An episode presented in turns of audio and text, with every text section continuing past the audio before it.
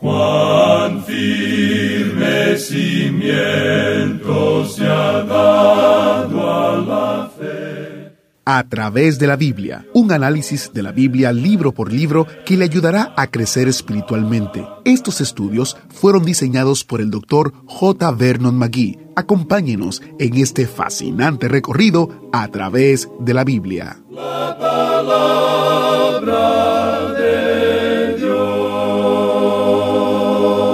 Camino a Jerusalén para su muerte inminente en la cruz, nuestro Señor Jesús pasó por la ciudad de Jericó. En los días de Jesús, Jericó era un lugar de vacaciones para muchas personas y probablemente había vicios de todo tipo allí. Bienvenido a través de la Biblia. Hoy nos espera algo especial mientras nuestro maestro Samuel Montoya describe el encuentro entre Jesús y el publicano principal que se llamaba Saqueo. Un publicano se consideraba algo así como un moderno mafioso. Eran los que recogían dinero para Roma y muchos eran criminales despiadados. ¿Puede usted imaginarse qué pensaría la gente si supiera que Jesús había visitado la casa de esa persona? Oh, eso sería un choque y un escándalo. Así que, ¿qué piensa usted que sucede cuando la gente se entera de que Jesús visitó a un individuo como Saqueo? En su casa. Soy Geiel Ortiz, invitándole a subir a bordo del autobús bíblico y a abrir su Biblia en Lucas capítulo 19. Pero antes de comenzar, vamos a compartir un mensaje de un oyente de a través de la Biblia en el idioma árabe. Le doy gracias a Dios por la existencia de esta estación de radio, porque me cambió la vida. Primero escuché de Jesús en su programa y decidí dejar la religión de mi familia. Desde entonces ustedes me han ayudado en mi crecimiento espiritual y me han ayudado a tratar con los problemas diarios que enfrento según la Biblia. Que Dios les bendiga a todos. ¿No es maravilloso, queridos oyentes, escuchar cómo Dios está haciendo que su familia crezca en lugares menos esperados? Gloria a Dios por eso. Ahora vamos a orar. Padre Celestial, nos encomendamos a ti y a tu palabra para que ella nos hable, nos enseñe y nos oriente el camino que debemos seguir. Habla a nuestra mente y corazón y que podamos, oh Padre, glorificarte con lo aprendido, poniéndolo en práctica. En el nombre de Jesús oramos. Amén. Ahora iniciamos nuestro recorrido bíblico de hoy con las enseñanzas del Dr. Magui en la voz de nuestro hermano Samuel Montoya. Continuamos hoy, amigo oyente, nuestro recorrido por el Evangelio según San Lucas. En nuestro estudio del capítulo 19 de este Evangelio, proseguimos hoy considerando el encuentro de Jesús y Saqueo. En nuestro programa anterior dejamos a Saqueo subido allá en el árbol sicómoro para ver a Jesús. Y dijimos que cuando nuestro Señor miró hacia el árbol sicómoro y vio allá a Saqueo, creemos que se rió. Es verdad que el texto no dice que se rió, pero es difícil leer este relato sin imaginarse que hay un poco de humor aquí. El Señor, pues, miró el árbol como si estuviera diciendo, Bueno, Saqueo, querías verme. En realidad te costó mucho trabajo subir a ese árbol, pero ahora apúrate y bájate de allí. Apúrate. Este hombre había pasado casi la mitad de un día subiéndose a ese árbol, pero no le costó tanto trabajo bajarse. Y es que siempre es más fácil bajarse que subirse a un árbol. Pues bien, nuestro Señor continuó diciéndole, es necesario que pose yo en tu casa. Ahora, ¿notó usted que el Señor Jesús no se detuvo en la casa del alcalde ni en la casa de un fariseo? Es decir, no se detuvo en la casa de ninguna persona prominente. Se fue a la casa de un publicano. Continuamos hoy este relato leyendo los versículos 6 y 7 de este capítulo 19 de San Lucas. Entonces él, es decir, Saqueo, descendió a prisa y le recibió gozoso. Al ver esto, todos murmuraban diciendo que había entrado a posar con un hombre pecador. Ahora Saqueo se divierte. Para él esta era una ocasión gozosa, pero todos murmuraban, nos dice el versículo 7. Ahora, ¿quiénes eran esos todos? Era el grupo cuchicheante que decía cosas como, Oye, fíjate que ese Jesús es amigo de borrachos y pecadores. Yo lo vi entrar en la casa de un publicano. Imagínate que se vaya a cenar en la casa de un hombre pecador. Hubo un lapso de tiempo, aunque no se nos dice cuánto. Jesús cenó con saqueo, pero aparentemente no se quedó toda la noche. Cerraron la puerta y la multitud se quedó afuera chismeando, pero nadie sabía en realidad lo que pasaba adentro. Al fin la puerta se abrió y allí se paró Saqueo. Ahora el versículo 8 de este capítulo 19 de Lucas dice, Entonces Saqueo, puesto en pie, dijo al Señor, He aquí, Señor, la mitad de mis bienes doy a los pobres, y si en algo he defraudado a alguno, se lo devuelvo cuadruplicado. Algo había sucedido en la vida de este hombre. Confesó que había robado a los pobres y prometió restaurar la mitad de sus bienes a los pobres y devolver cuadruplicado a aquellos a quienes había defraudado. Se estaba comportando según la ley mosaica. ¿Recuerda usted que estudiamos esto allá en el capítulo 22 de Éxodo? Leamos el versículo 1 de Éxodo 22 para refrescar la memoria. Cuando alguno hurtare buey u oveja y lo degollare o vendiere, por aquel buey pagará cinco bueyes, y por aquella oveja cuatro ovejas. Algo pues había pasado en el corazón de Saqueo, y ahora era un hombre nuevo. No se nos da ningún relato en cuanto a la conversación que hubo entre Saqueo y nuestro Señor Jesucristo. Por alguna razón, el Espíritu Santo no nos dio el relato de lo que tuvo lugar entre estos dos hombres. Sin embargo, debemos tener en cuenta que cuando nuestro Señor hablaba con los hombres, su costumbre era hablar en cuanto a dos cosas. Primero, las necesidades del hombre, y en segundo lugar, el poder de Dios para suplir esas necesidades. No le era necesario a Jesús decirle a Saqueo que él era un pecador.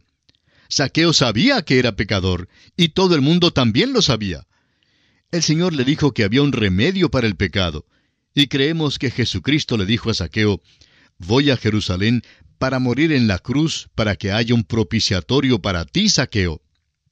Ahora lo que sí sabemos, según el versículo 9, es que Jesús le dijo, Hoy ha venido la salvación a esta casa, por cuanto él también es hijo de Abraham. Como hijo de Abraham, Saqueo había sido excluido del propiciatorio en el templo cuando se hizo publicano pero ese propiciatorio señalaba al Señor Jesucristo y a su sangre que sería derramada por todos nosotros en la cruz. El Señor quería que este hombre tan odiado supiera que Él, Jesús, iba a morir y que su muerte proveería un propiciatorio para Él. Este publicano hizo una decisión de aceptar a Cristo y llegó entonces a ser un hombre nuevo. El versículo 10 de este capítulo 19 de Lucas da la razón de este milagro porque el Hijo del Hombre vino a buscar y a salvar lo que se había perdido. Este hombre saqueo salió a la puerta de su casa, pero no le dijo a la multitud que estaba afuera que Jesús salva, guarda y satisface. Ese es un buen testimonio si es que ha sido esta la experiencia de la persona. Saqueo no dijo que se iba a portar mejor, tampoco dijo que iba a ser miembro de alguna iglesia ni que cumpliría con alguna ceremonia. Salió a la puerta, amigo oyente, y dijo, Soy un hombre cambiado, soy un hombre nuevo, me voy a portar de una manera muy diferente a la que me he portado hasta ahora. He acudido al Señor Jesucristo y Él es mi Salvador. Amigo oyente, Jesús aún ahora está entrando y pasando por el pueblo suyo, donde quiera que usted esté, y Él quiere cenar con quienes todavía no le conocen. Quiere hablarles en cuanto a su alma y su salvación. ¿Qué le parece? ¿Ha pasado Jesús por su casa? ¿Ha llamado a la puerta de su corazón? ¿Y qué de usted? ¿Le ha dejado entrar? Si usted le permite entrar, le aseguro que Él entrará como Salvador para salvarle de sus pecados, así como lo hizo cuando entró en la casa de Saqueo. La historia de Saqueo es una buena ilustración de lo que dice Santiago en su Carta Universal, capítulo 2, versículo 18. Pero alguno dirá, ¿tú tienes fe y yo tengo obras. Muéstrame tu fe sin tus obras, y yo te mostraré mi fe por mis obras. Saqueo mostró su fe por sus obras. Él no habló de su fe, la demostró. El mundo no está escuchando sermones hoy en día, está buscando algo real y tangible. Saqueo encontró eso que el mundo busca. Jesús cenó con él y su vida fue totalmente transformada. Acepte usted a Jesucristo, amigo oyente, como su Salvador personal, y le aseguramos que su vida también será totalmente transformada. Y llegamos ahora a la parábola de las diez minas. Leamos el versículo once de este capítulo diecinueve de San Lucas. Oyendo ellos estas cosas, prosiguió Jesús y dijo una parábola, por cuanto estaba cerca de Jerusalén, y ellos pensaban que el reino de Dios se manifestaría inmediatamente. Ahora no olvidemos que Jesús iba a Jerusalén para morir. Muchos de sus seguidores y aun sus apóstoles pensaban que el reino estaba ya por establecerse en la tierra. Pero no era así. Cristo iba a su muerte y la venida del reino iba a ser pospuesta hasta que viniera por segunda vez. Ahora en el versículo 12 de este capítulo 19 de Lucas, el Señor Jesús dijo pues, un hombre noble se fue a un país lejano para recibir un reino y volver. Ahora en nuestro tiempo Jesús ha vuelto al cielo y él recibirá el reino de su Padre y no de nosotros. Nosotros no hemos votado para elegirlo como rey. Cuando venga la próxima vez, él quebrantará a sus enemigos con vara de hierro. Él no está pidiendo que votemos por él la próxima vez que venga. Los hombres o bien le recibirán o serán destruidos. Él vino la primera vez como Salvador, pero la próxima vez vendrá como juez. Ahora Él no está físicamente en la tierra hoy ha ido para recibir un reino, y algún día no muy lejano vendrá otra vez. Continuemos con los versículos 13 y 14 de Lucas 19. Y llamando a diez siervos suyos, les dio diez minas, y les dijo, Negociad entre tanto que vengo. Pero sus conciudadanos le aborrecían, y enviaron tras él una embajada diciendo, No queremos que éste reine sobre nosotros. Y este es precisamente el mensaje que el mundo tiene hoy en día para el Señor Jesucristo. Sin embargo, esto no impedirá que Dios envíe a su Hijo de nuevo a la tierra. El mundo ya se rebeló una vez en contra de Dios y de su Mesías. No quisieron que Él reinara sobre ellos y por eso le clavaron en la cruz. Y todavía hoy en día no quieren que Él reine. Pero Jesucristo, sin duda alguna, reinará de todos modos. El Señor Jesucristo continúa su parábola en los versículos 15 al 17 y dice, Aconteció que vuelto él, después de recibir el reino, mandó llamar ante él a aquellos siervos a los cuales había dado el dinero, para saber lo que había negociado cada uno. Vino el primero diciendo, Señor, tu mina ha ganado diez minas. Él le dijo, Está bien, buen siervo, por cuanto en lo poco has sido fiel, tendrás autoridad sobre diez ciudades. Mientras él está ausente, amigo oyente, le ha dado a usted una mina. Él ha dado a cada uno de sus siervos una oportunidad, y es esa oportunidad lo que representa esta mina. A usted le corresponde ser fiel en lo que él ha puesto bajo su cuidado como mayordomo. Su mina puede ser una ciudad entera, un grupito de personas o un hogar. Sea lo que sea, amigo oyente, usted tiene que ser fiel. Algunos pueden ganar cinco minas y otros diez minas mientras el Señor esté ausente, pero cuando Él venga de nuevo, le recompensará en base a su fidelidad. Prosigamos con los versículos 18 al 27 de Lucas 19.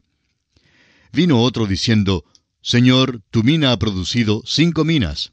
Y también a éste dijo, Tú también sé sobre cinco ciudades. Vino otro diciendo, Señor, aquí está tu mina, la cual he tenido guardada en un pañuelo, porque tuve miedo de ti por cuanto eres hombre severo, que tomas lo que no pusiste y ciegas lo que no sembraste. Entonces él le dijo, Mal siervo, por tu propia boca te juzgo. ¿Sabías que yo era hombre severo, que tomo lo que no puse y que ciego lo que no sembré? ¿Por qué, pues, no pusiste mi dinero en el banco para que al volver yo lo hubiera recibido con los intereses? Y dijo a los que estaban presentes, Quitadle la mina y dadla al que tiene las diez minas. Ellos le dijeron, Señor, tiene diez minas. Pues yo os digo que a todo el que tiene se le dará, mas al que no tiene, aun lo que tiene se le quitará. Y también a aquellos mis enemigos que no querían que yo reinase sobre ellos, traedlos acá y decapitadlos delante de mí. Qué tremendo es el énfasis que hace esta parábola sobre el hecho de que tenemos que ser fieles. Tenemos que hacer buen uso de nuestras oportunidades y privilegios y dones. La verdad es que lo que no usamos, amigo oyente, lo perdemos. La parábola ha mostrado cuán trágico es ser infiel en nuestro servicio. Luego sigue el Señor hablando en cuanto a aquellos que realmente le rechazan. Y es que esto es lo que hacía Jerusalén. No querían que Jesucristo reinara sobre ellos. La nación ya le había rechazado y así él va a morir. Veamos ahora el versículo 28.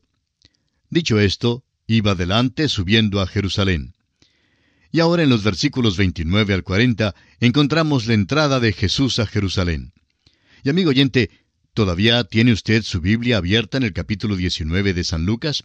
Pues espero que sí, porque es importante, como lo hemos señalado en otras ocasiones, que usted lea juntamente con nosotros cada versículo que consideremos para que usted se familiarice con el tema que precisamente estamos tratando.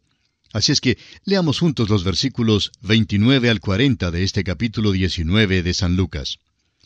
Y aconteció que llegando cerca de Betfagé y de Betania, al monte que se llama de los olivos, envió dos de sus discípulos, diciendo, Id a la aldea de enfrente, y al entrar en ella hallaréis un pollino atado, en el cual ningún hombre ha montado jamás. Desatadlo y traedlo. Y si alguien os preguntare, ¿por qué lo desatáis? Le responderéis así, porque el Señor lo necesita. Fueron los que habían sido enviados y hallaron como les dijo. Y cuando desataban el pollino, sus dueños les dijeron, ¿por qué desatáis el pollino? Ellos dijeron, porque el Señor lo necesita y lo trajeron a Jesús. Y habiendo echado sus mantos sobre el pollino, subieron a Jesús encima. Y a su paso tendían sus mantos por el camino. Cuando llegaban ya cerca de la bajada del monte de los olivos, toda la multitud de los discípulos, gozándose, comenzó a alabar a Dios a grandes voces por todas las maravillas que habían visto, diciendo, Bendito el Rey que viene en el nombre del Señor, paz en el cielo y gloria en las alturas. Entonces algunos de los fariseos de entre la multitud le dijeron, Maestro, reprende a tus discípulos. Él respondiendo les dijo, Os digo que si éstos callaran, las piedras clamarían. La entrada de Jesús en Jerusalén es algo que relatan todos los cuatro evangelios. Esta entrada de Jesús debe haber sido algo muy hermoso y por eso ha captado la imaginación de muchos artistas. Sin embargo, apenas podemos llamarla una entrada triunfal. Es verdad que Jerusalén quedó conmovida, pero no le aceptó. Al contrario, después de una semana, la multitud le rechazó en pleno y le dio muerte. La misma multitud que cantaba Osana, más adelante en aquella misma semana gritaba Crucifícale. Lo impresionante es que Jesús se coloca delante de la ciudad públicamente y demanda una decisión del pueblo. Hasta aquí había venido sin bulla alguna a la ciudad y también se había retirado calladamente. Pero esta vez fue muy diferente. Aún sus propios discípulos no supieron el significado de su entrada sino hasta más tarde. En Juan 12:16 leemos, Estas cosas no las entendieron sus discípulos al principio, pero cuando Jesús fue glorificado, entonces se acordaron de que estas cosas estaban escritas acerca de él y de que se las habían hecho. Jesucristo obligó a Jerusalén a considerar sus reclamos por última vez, pero fue rechazado. Su segunda venida entonces será la verdadera entrada triunfal. Y ahora en los versículos 41 al 44 encontramos el llanto de Jesús sobre Jerusalén. Leamos estos versículos. Y cuando llegó cerca de la ciudad, al verla, lloró sobre ella, diciendo, Oh, si también tú conocieses, a lo menos en este tu día, lo que es para tu paz. Mas ahora está encubierto de tus ojos, porque vendrán días sobre ti cuando tus enemigos te rodearán con vallado y te sitiarán, y por todas partes te estrecharán, y te derribarán a tierra, y a tus hijos dentro de ti, y no dejarán en ti piedra sobre piedra, por cuanto no conociste el tiempo de tu visitación. Las cosas que son necesarias para su paz todavía están ocultas de los ojos de ellos. En el salón de una convención en Jerusalén hace algún tiempo había un letrero prominente escrito sobre una cortina. El letrero decía, La ciencia nos dará la paz en nuestros tiempos. Mire usted eso. La ciencia nos ha dado la bomba atómica y algunas armas devastadoras, pero no nos ha traído la paz. Jesús pudo mirar por los corredores del tiempo y pudo ver todas las cosas en las cuales ellos confiarían para tratar de lograr la paz. Acudirían a todo menos a Él, y fue por eso que Él lloró. Ahora, lo siguiente que encontramos es la purificación que Jesús hace del templo. Leamos los versículos 45 al 48 de este capítulo 19 de Lucas. Y entrando en el templo, comenzó a echar fuera a todos los que vendían y compraban en él, diciéndoles, Escrito está, mi casa es casa de oración, mas vosotros la habéis hecho cueva de ladrones. Y enseñaba cada día en el templo, pero los principales sacerdotes, los escribas y los principales del pueblo procuraban matarle. Y no hallaban nada que pudieran hacerle, porque todo el pueblo estaba suspenso oyéndole. Esta purificación del templo tuvo lugar en el segundo día de su entrada a Jerusalén y fue en un día domingo. Los cambistas estaban allí con los demás que vendían tórtolas. Ahora no era malo tener un lugar de cambio para los extranjeros de otros países para que pudieran adquirir la moneda de curso legal. Tampoco era malo que los viajeros de lejos compraran un animal para el sacrificio. Pero los sacerdotes hacían esto por lucro. El templo había llegado a ser un centro comercial y la religión había llegado a ser un fraude sistemático. Habían cambiado la casa de Dios de un lugar de oración a un lugar de lucro. Ahora ya los príncipes religiosos habían determinado la muerte de Jesús, pero cuando él se metió en sus negocios, renovaron sus esfuerzos para matarle. Y lo habrían matado enseguida, pero no lo hicieron entonces porque se dieron cuenta que, como dice aquí el versículo 48, todo el pueblo estaba suspenso oyéndole. Y amigo oyente, permítanos esta pregunta. ¿Está usted escuchando a Jesús en este día? Él tiene mucho que decirle por medio de su preciosa palabra, la Santa Biblia. Y así llegamos al final de nuestro estudio del capítulo 19 del Evangelio según San Lucas.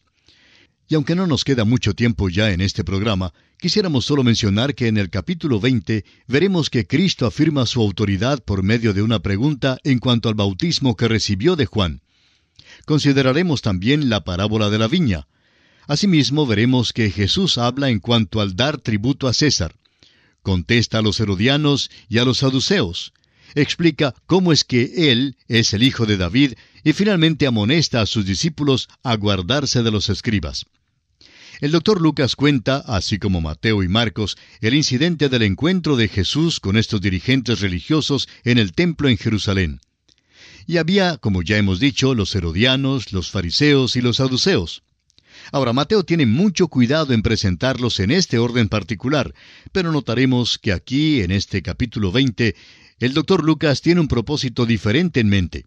Y creemos que veremos este propósito cuando entremos en nuestro estudio detallado de este capítulo 20 de San Lucas. Así es que estos son los aspectos que encontraremos en el estudio del capítulo 20 del Evangelio según San Lucas y esperamos que se prepare convenientemente leyendo el capítulo 20 de antemano. Es nuestra oración que el Señor le bendiga ricamente. ¿Qué tal si usted invita a sus amigos a escuchar el programa?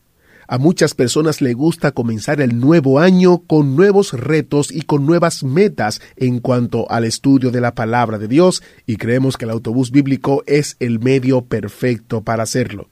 Únase mañana porque nuestro maestro Samuel Montoya contestará la pregunta ¿quiénes son los peores enemigos del Evangelio?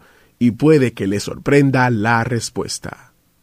¿Fue de ayuda para usted el estudio de hoy? ¿Desea enviarnos algún comentario de lo que ha estado escuchando? Entonces escríbanos, no espere más. Nuestro correo electrónico es atv@transmundial.org. atv@transmundial.org .org. Si desea recibir las notas y bosquejos de lo que estamos estudiando, suscríbase gratis en nuestra página en internet a través de la .org barra notas, a través de la Biblia.org barra notas.